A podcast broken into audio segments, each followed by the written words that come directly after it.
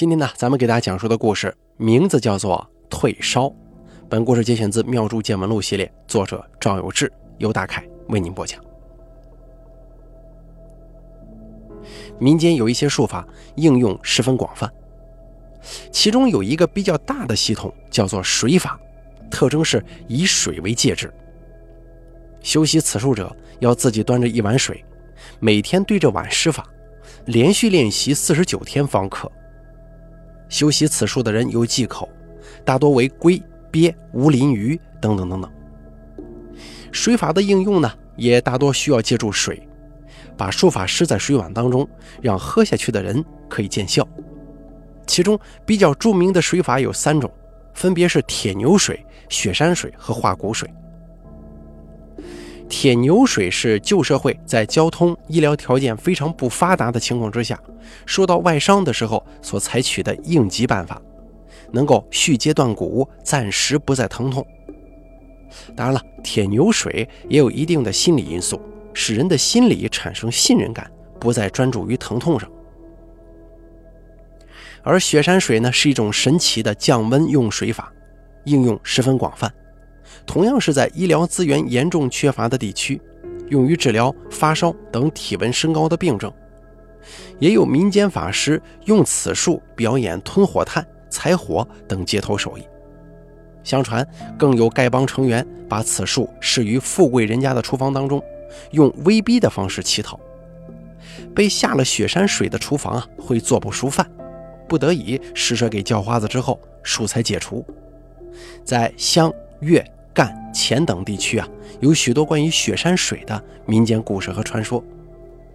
而化骨水则是把咽喉处的骨刺等物化去。比方说，有人吃鱼被鱼刺卡住喉咙了，可以施用化骨水来进行解决。但是，也有神秘的江湖人士用此术表演吞筷子、吃碗种种戏法。此外啊，还有止血水呀、破煞水等等等等。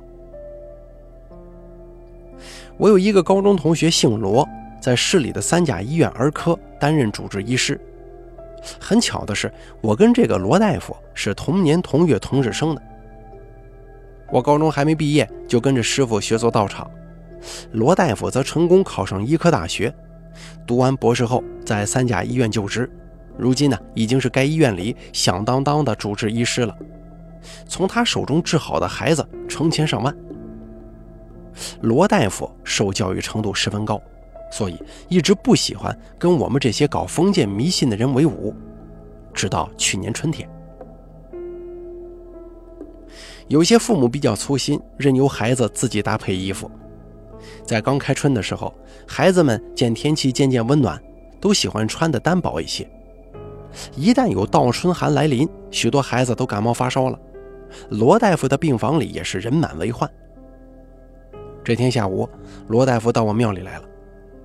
我正在庙里清点刚送来的钱纸香烛，一抬头，看见罗大夫有点不好意思的站在门口搓手。哟，真是稀客呀！什么风把罗神医给吹来了？我说道。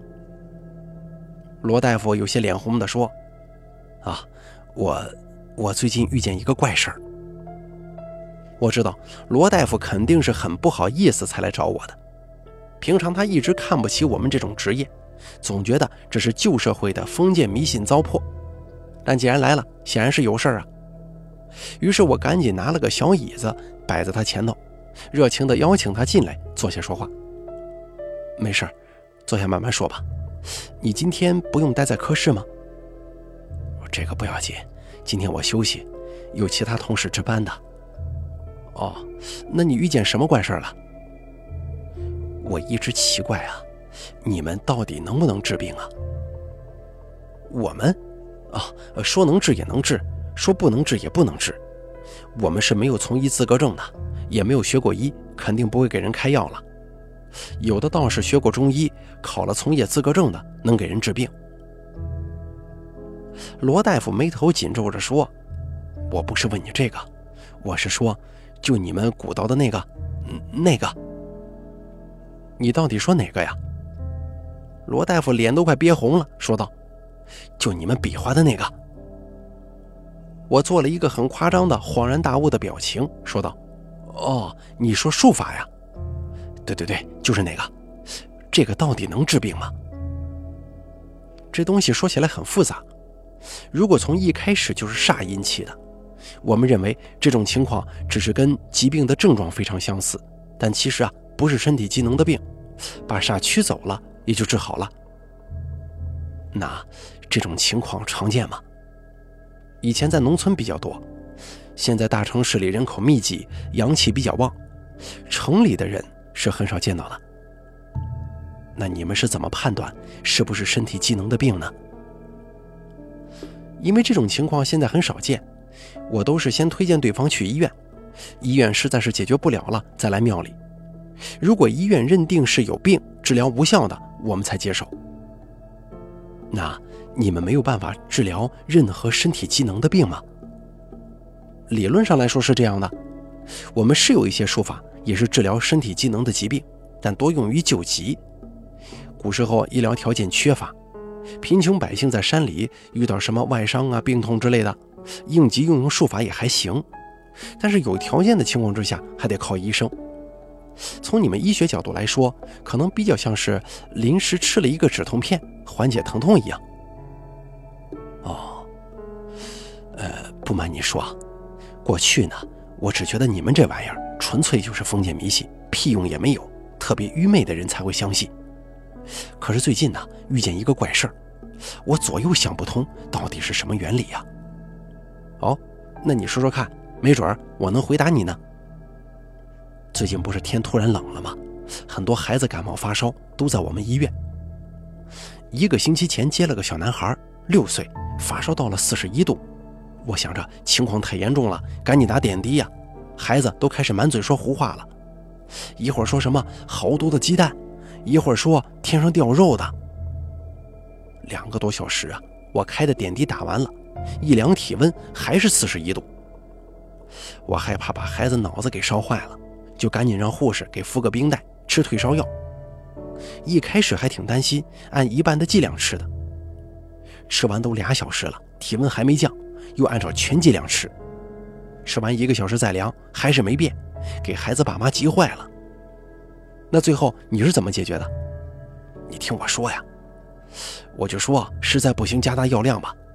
孩子爸妈说不行，连夜要退病房。人家这是要转院吗？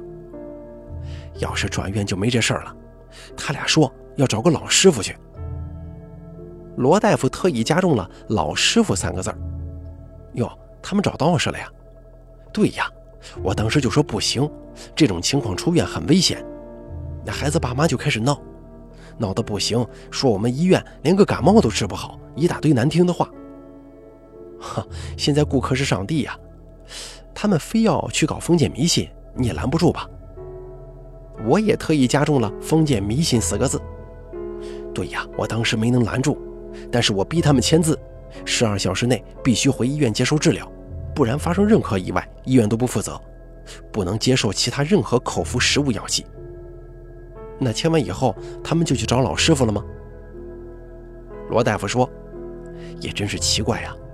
第二天早上把孩子再送过来的时候，烧确实退了，一量只有三十八度呢。那是老师傅给治好的吗？我其实很担心的，问他们有没有给孩子吃啥东西啊？”那老师傅应该是给孩子一碗水喝了吧？听我说到这儿，罗大夫很惊讶地说：“你你怎么知道？”我说道：“我们民间呢有一个治这种问题的法子，叫雪山水，就是把术法施在水中，然后让病人喝下去。你们医院的这个孩子，估计就是找了个老师傅给画了一碗雪山水喝下去了。什么叫雪山水呀？那什么东西？”啊，你可以理解成是一个降温的术法，应用非常广泛。街头表演的那些吞火炭的把戏，有一部分是用雪山水的。我说，这玩意儿太不科学了吧？我说道，其实道士也好，巫师也好，民间法师什么的，以前呢都有能治病的法子，只是有一些呢太违心了，现在一般也不用了。什么法子？比方说化水、送温、打教，只要你想做，方法有的是啊。哦，那这个雪山水是具有普遍适用性的吗？我说道。你看你这读书读的，用词儿都文绉绉的，还普遍适用性？要是有普遍适用性，还用得着医生吗？医院里不全是道士法师了？啊啊，这个也有道理啊。但在什么情况下，这个雪山水才能起作用呢？这个很复杂，我一时也说不清。暂时你可以理解成，他兜里啊有个骰子，扔一下，扔到六点了就起作用，扔到其他点数那就起不到作用。你这也太玄幻了吧？对呀，玄学嘛，那不就是玄之又玄？后来这孩子彻底好了没有啊？这也是我奇怪的地方。我一开始担心这个老师傅就是个骗子，给他的水中放了口服激素，就把那个孩子的父母给训了一顿，让他继续住院观察。那这个口服激素吃了能查出来吗？理论上是可以的，也给这个孩子化验了，没什么异常。所以排除了口服激素的可能。那之后有没有复发呢？没有复发，体温很快就降下来了，不到一个星期完全正常了。又观察两天，出了院。我说道：“这有点奇怪了。怎么，你搞封建迷信的还觉得奇怪吗？我刚才跟你说过，这个东西是应急用的，有点类似于你们医院给人吃的止痛片。”发烧发得严重的时候，如果情况不允许，就近找医院。我们也会化一碗雪山水给病人喝，但是这个病还在呀。正常情况之下，就算起效了，随后也会有小幅度的反弹的。你的意思是，他说的那个老师傅用的不是你说的这个雪山水吗？我觉得不是，因为你这一晚上就降温，从四十一度直接降到三十八度了。后续还没有体温回升的现象，这个有点不正常。嘿，反正都是你们搞封建迷信的，我也弄不清楚啊。你知道这个老师傅的地址吗？我想去会会他。你们不是同行吗？怎么要去打假呀？不，我想了半天，能治发烧的，给一碗水喝下去能有效果的，想来想去也只有雪山水啊。老头可能用的不是雪山水，但是什么呢？我想知道。哦，地址我这倒是有。那孩子的父母说的可神乎了，说什么老家有小孩子发烧，只要去找他求碗水，可以说是百试百灵。我突然激动了一下，说道：“怎么，孩子的父母说他百治百灵吗？”罗大夫说：“我觉得有些夸张了。按照这个说法。”可能百分之九十以上还是没问题的，不然也不会让这两口子敬若天神呢。是啊，这老师傅厉害啊！我们画雪山水绝对不可能有这么高的几率。快点吧，我这会儿估计也没啥事儿，咱们一起去见识一下。行，我也觉得这个事儿有蹊跷。说完之后，我让庙里的杂物张才艺过来值店，我就跟罗大夫出发了。罗大夫自己开了一辆车。我还让他顺路开到庙旁的小卖部刘堂客的店里，买了一条芙蓉王，一箱牛奶，准备带给老师傅。老师傅的家在湘乡，开车得有两个多小时，没费多大力气就找到了老师傅所在的村落。这个村子相对富庶一些，有点社会主义新农村的味道，所以比较好打听。村子的风水很不错，左右有山环抱。山根处还修了个小水库，很是聚灵气的风水。我猜想，这个村子应该是有高人的，在这样一个风水好的地方修行，难怪术法这么灵验。进了村子，有几个中年乡农正在田边锄地。罗大夫向他们打听徐师傅住在哪儿，乡农们显然也都比较熟悉这个徐师傅，都没问是哪个徐师傅，就告诉罗大夫说，水库前头第一家。看来这个徐师傅在村里是颇有威望的。我们把车开到水库坝边上，下了车就直奔徐师傅家中。徐师傅家是一个小院子，里面有一栋砖盖的二层小楼，非常干净整洁。进了院子，就看到一个身材健朗的老人在房前坐着晒太阳。这位啊，应该就是徐师傅了。我们提着烟跟牛奶向徐师傅打招呼，徐师傅并没有用陌生的眼光打量我们，显然是经常有人拜访，习以为常了。徐师傅脸很方正，皮肤黝黑，真的看不出来哪里像个民间法师。如果跟刚才那几个香农混在一块儿，无法分辨呢。罗大夫作了个揖，说道：“我是某某医院的，一个星期前接诊了一个发烧的小孩，我们当时呢有点棘手，听他父母说是您这边帮忙治好的，我就来感谢您一下，顺便向您学习学习。”徐师傅拱了拱手说：“哦，那个伢子呀，没事儿。怎么你们还带东西来呢？太客气了嘛。”我说道：“应该的。您是专门做这个的师傅吗？”“哪里呀，我就是养养鱼。你看，这些都是我养的。”徐师傅往下头的水库里指了指。我觉得可能是徐师傅为人比较低调，不想直接承认，就打了个马虎眼。您老人家是在哪里学的画水呢？我问道。徐师傅挠了挠头说：“画水啊，没人教。小时候倒是家里长辈有眉山派的，让我跟着学眉山。我这书呢，没读过多少，字都不认得，没学几天就学不下去了。那您一直没干到是吗？没有，我不认得几个字嘛？我有点摸不着头脑。”既然徐师傅没学过，是如何能够治好那个孩子的呢？莫非是徐师傅故意藏私，不想外传吗？我给徐师傅递过一支烟，徐师傅接过，点着，放在嘴边吸了一口。怎么，你们有孩子生病了吗？我说道：“没有，我还没结婚呢。我就听说你会治这个，所以来拜访你呢。”你是想学这个吗？我说道，因为我用的是雪山水，没您这个效果好，我就想看看是不是有什么比雪山水更厉害的水法，或者说您有不一样的修炼方法，我想跟您学习一下。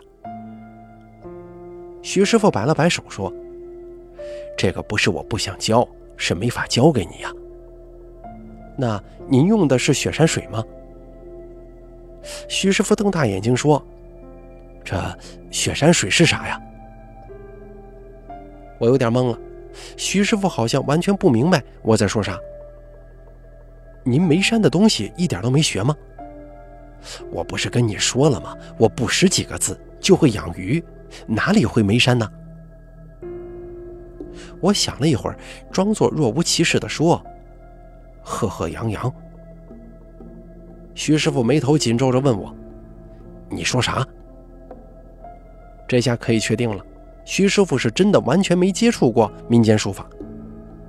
我刚用民间术法中非常普及的一句咒语的开头第一句来试探徐师傅，而徐师傅完全听不懂的表情，不像是装出来的。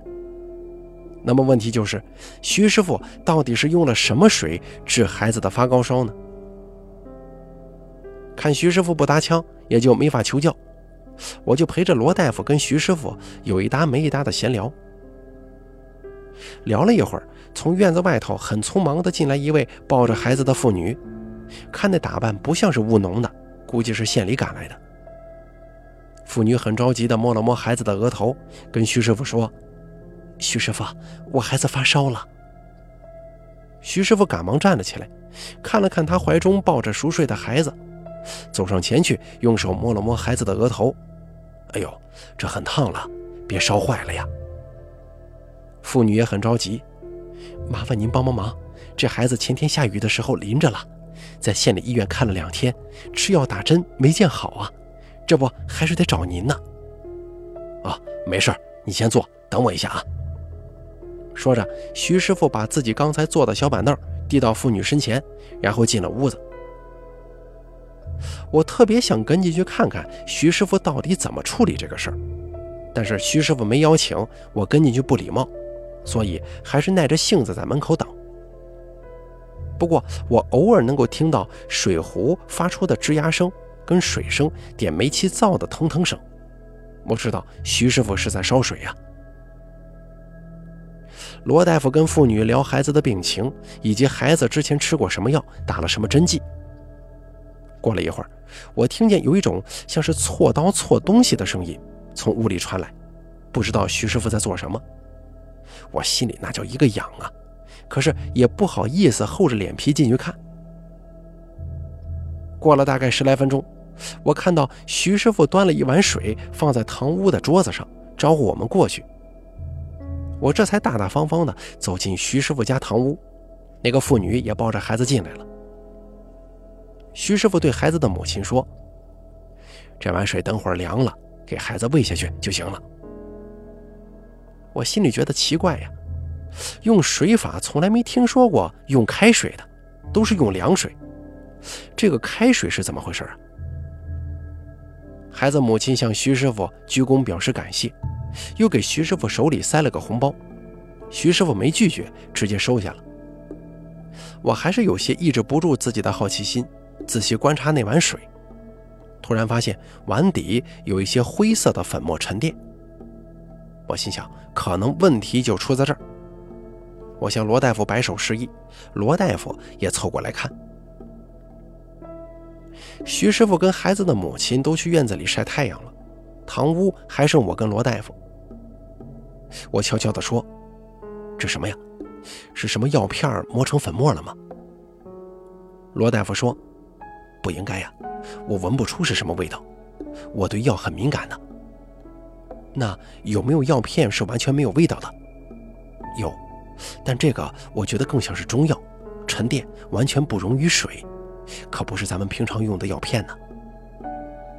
我决定还是去问问徐师傅，于是摆了摆手，示意罗大夫跟我去院子里坐坐。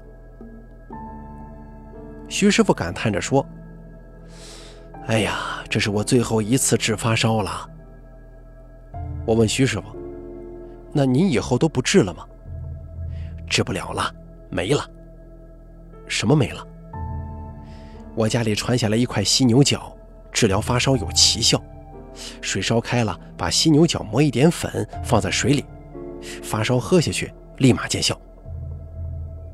我恍然大悟地说：“哦，难怪您说没法教这个事儿啊。对呀，我教给你，你没有犀牛角也用不了啊。那您的犀牛角用完了吗？最后的一点儿磨没了，就这么多了。这个孩子吃完就再也没了。”罗大夫说：“我听说过犀牛角治疗发烧有非常好的效果，民间方子，但是药材很难搞到，现在也不让卖了。犀牛是国家保护动物嘛。双盲实验能证明，比较大剂量服用犀牛角确实有退烧作用。以前同仁堂主打的一个中成药叫安宫牛黄丸，里面主要成分就有犀牛角，现在已经停止生产了。”徐师傅哈哈一笑，说道：“我哪里会什么法术哟，就是不想让别人知道我用的是这个。这玩意儿以后没得买了，旧社会还贵得很，都靠这东西退烧。这社会还怎么进步呀？对不对呀？罗大夫，你们医学发展肯定要研究新的东西，老抱着这犀牛角这样的东西有啥用啊？应该能探索出便宜又好用的东西才对嘛。”罗大夫也笑了，说道：“您老人家还说您不识几个字啊？您老这远见卓识，已经超过我们大多数学生了。”徐师傅摆了摆手说：“得了，你们也别说出去啊！犀牛角用完就用完了吧，我也不再给别人治发烧了。你们说的那个什么雪山水，我不懂。照你的说法，要实在在附近找不到医院，用用救急也挺好。平常有病还是得去医院呢。”不一会儿，水凉的差不多了。我们看着孩子的母亲给孩子喂，孩子迷迷糊糊就喝下去了。又聊了大概有十来分钟吧，孩子精神头就好了很多，眼睛都睁开了。孩子的母亲又再次给徐师傅道谢，我们一起辞别了他。回去的路上，罗大夫跟我说：“哎呦，这事儿确实挺有意思的。我现在又不相信你们这些搞封建迷信的了。”我说道：“万事万物都有个道理在里面。现在就是有来道观里找我治病的，我也是先劝他们去医院。除非是那种慢性疾病，实在治不了的。那慢性病你们怎么处理呀？还是化水送温打觉啊？哦，我明白你的意思了。其实对这种慢性病来说，心情好、心态积极乐观，是病情能够自愈的关键。你们做的这种事儿，类似于一个心理疗法，对吧？没错，经常庙里来一些大爷大妈的，去医院也是开个止痛片，不如呢来庙里拜拜神，给他们化一碗水喝，他们觉得不痛了。可能有相当一部分是心理因素的。哈，你们这些搞封建迷信的，别往脸上贴金，还相当一部分是心理因素。那另外一部分呢？你们化完水喝下去就能给人治好啊？我说道：“那可是玄之又玄，众妙之门了。”徐师傅是一个很有见地的老人家，有开明的思想和不守旧的观念，在当今的社会，这样的态度是非常难得的。我想，对生活、对修行、对道法也是一样，只一味去模仿跟传承，终究难以长久。道教也是前人总结跟发展出来的。而我们应该做的不仅仅是传承，更应该去发扬，去开拓。好了，退烧的这个小故事就说到这儿了，感谢您的收听。本故事作者赵有志，由大凯为您播讲。